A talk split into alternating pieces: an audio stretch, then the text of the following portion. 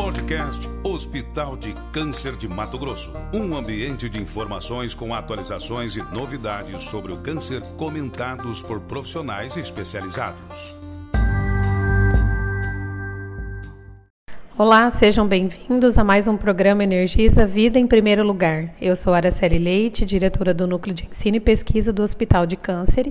E hoje, para a gente falar um tema super importante agora do mês de julho, nós vamos falar sobre o Julho Verde. Para isso, convidamos o Dr. Eric de Freitas Fortes Bustamante. Ele é coordenador do Serviço de Cabeça e Pescoço do Hospital de Câncer de Mato Grosso e também diretor clínico da mesma instituição. Bom dia, Dr. Eric. Seja bem-vindo. E conta pra gente, o que é o Julho Verde? Bom dia. O Julho Verde é o mês onde é feito toda a prevenção, as explicações, o mês de prevenção e conscientização ao câncer de cabeça e pescoço. O mês de julho foi instituído pela Sociedade Brasileira de Cirurgia de Cabeça e Pescoço, porque no dia 27 de julho é uma data que é o Dia Internacional de Conscientização e Prevenção ao Câncer de Cabeça e Pescoço. E recentemente nós tivemos uma lei aprovada pelo Congresso Nacional que instituiu o mês nacional também da mesma maneira como Outubro Rosa e o Novembro Azul. Ah, muito bacana. Então, é muito relevante esse assunto. E para a gente começar a entender um pouquinho, então, o que, que é a cabeça e pescoço? O que, que compreende os tumores que estão localizados nessa região? Nessa, a cirurgia de cabeça e pescoço ela trata todas as lesões, os tumores, da, desde a base do crânio até as clavículas.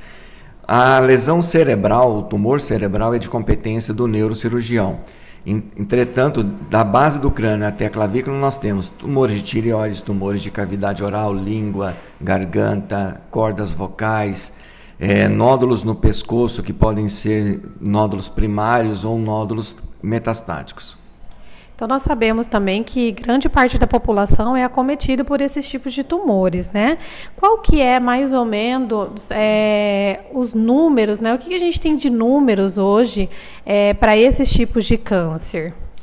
O Instituto Nacional de Câncer ele estima que para 2022 um número de 39.960 novos casos em, em cirurgia de cabeça e pescoço sendo que é o segundo mais comum em homens, ficando só atrás do câncer de próstata, e o quinto mais comum em mulheres, ficando atrás com um número de 34 mil casos novos.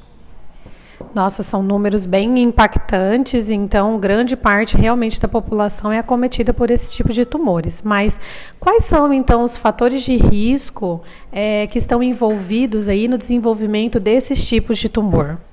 Dentre os fatores causais, os fatores de riscos que podem estar cometendo os pacientes, nós temos principalmente o tabagismo. Quando a gente fala em tabagismo, é não somente o cigarro, é o paieiro, é o cachimbo, é o charuto, é o narguile e tem alguns estudos já relacionando também o cigarro eletrônico com as lesões, principalmente em cavidade oral. É, se o paciente fuma, ele tem uma chance cinco vezes maior de ter um, algum tumor em cabeça e pescoço. Se o paciente é etilista, principalmente bebidas destiladas, pinga, conhaque, uísque, essa probabilidade aumenta em 10 vezes mais.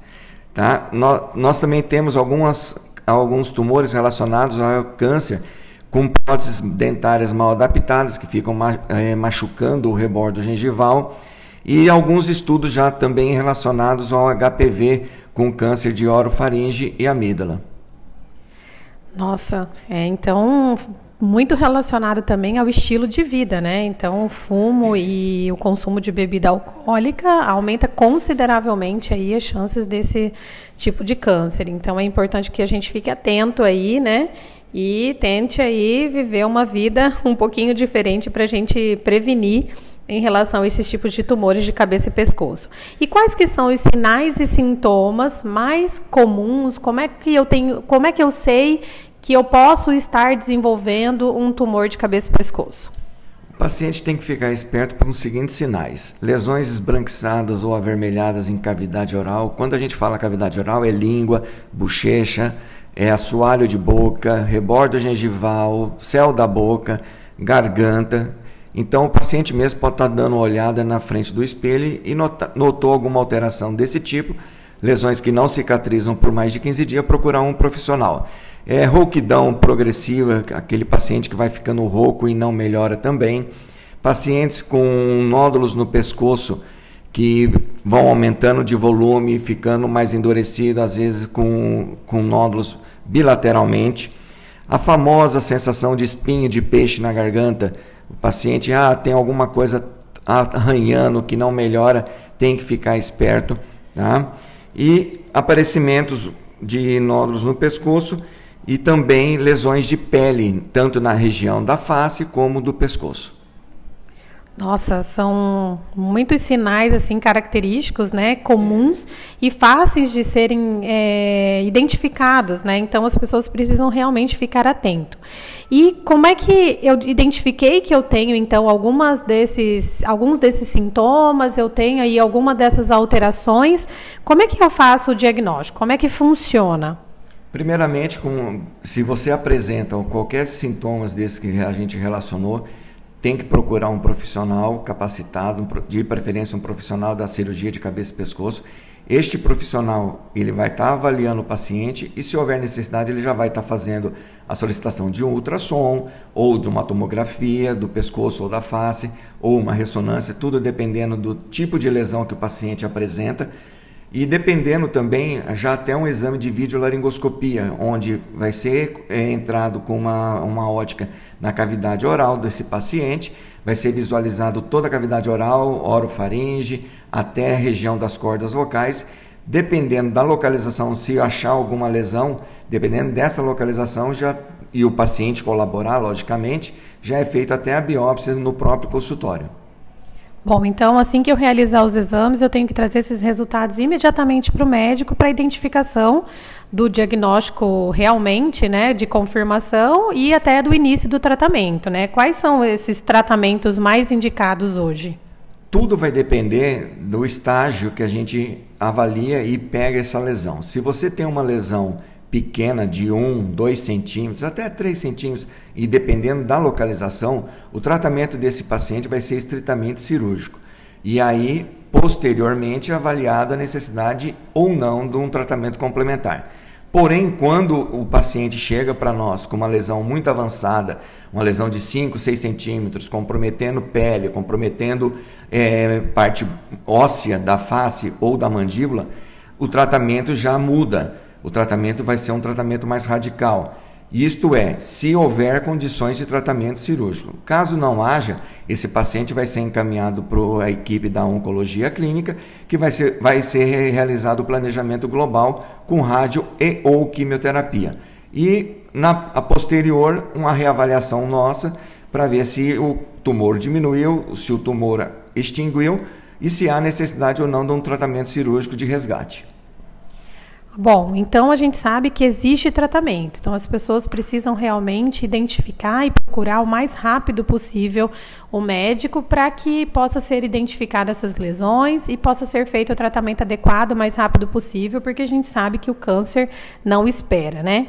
Então, doutor Eric, eu gostaria que o senhor me desse então uma mensagem final aqui para os nossos ouvintes, né? Para que eles possam se cuidar e lembrando que o Julho Verde ele é só uma data simbólica. A gente tem que se cuidar o ano todo, não é só esperar o julho para a gente poder identificar essas lesões aí na, na cavidade oral, né? Dessas localizações onde o Dr. Eric nos é, falou hoje. É, primeiramente, se você é tabagista, etilista, usa prótese mal adaptada, se você tem uma vida sexual não muito adequada, a primeira coisa é tirar todos esses fatores de risco da sua vida. Porém, mesmo assim, se você já apresenta algum dos sinais e sintomas que a gente colocou, como sensação de espinho de peixe na garganta, rouquidão progressiva, lesões na cavidade oral que não melhoram, nódulos no pescoço, procurar um profissional capacitado, um profissional da área da cirurgia de cabeça e pescoço, que ele vai estar sabendo avaliar o caso avaliar os exames necessários e o tratamento adequado para cada tipo de lesão. Obrigada, doutor Eric, pelas suas, pelas suas informações e eu agradeço a todos por estar aqui conosco mais uma vez. E até a próxima.